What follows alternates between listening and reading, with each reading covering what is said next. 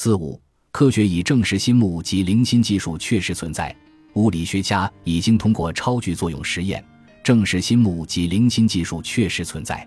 一位世界级的物理学家曾向我解释何为超距作用实验。实验一开始，两位素昧平生的人先自我介绍，简单交换一些个人信息，例如姓名、故乡、子女数等，只要足以让两人对对方有基本认识即可。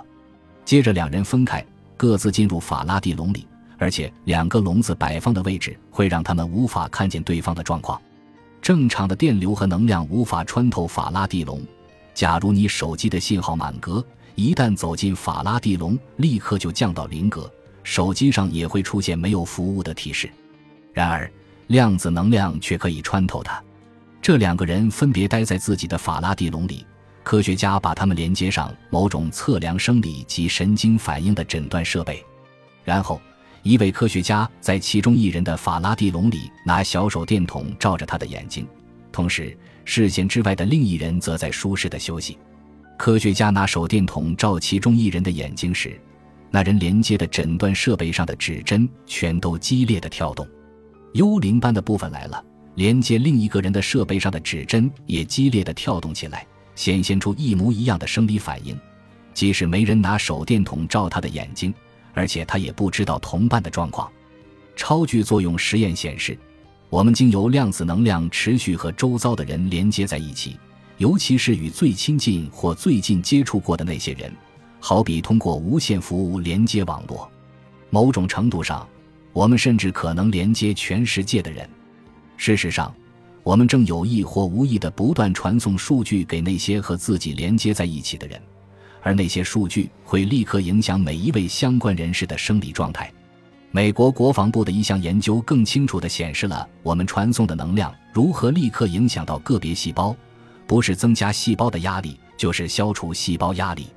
在这项1998年进行的实验中，研究人员刮下受测者口腔上颚的细胞，并将细胞带至相隔80公里远的另一处，接着让受测者观看电视上播放的暴力影像，它显现出几项预期的应激性生理变化。皮电反应、心率增加、神经活动改变等，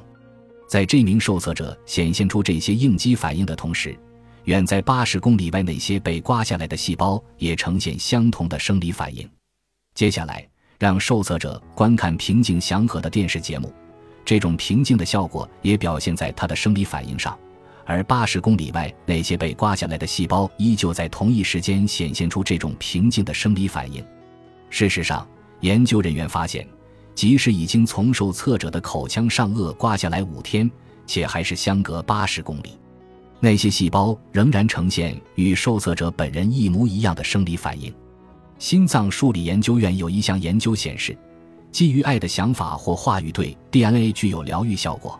而基于恐惧的想法或话语则造成压力与伤害。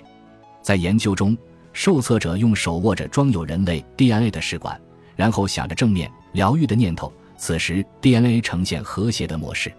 同样，当这些人想着负面破坏性的念头时，DNA 也变得杂乱无章。本集播放完毕，感谢您的收听，喜欢请订阅加关注，主页有更多精彩内容。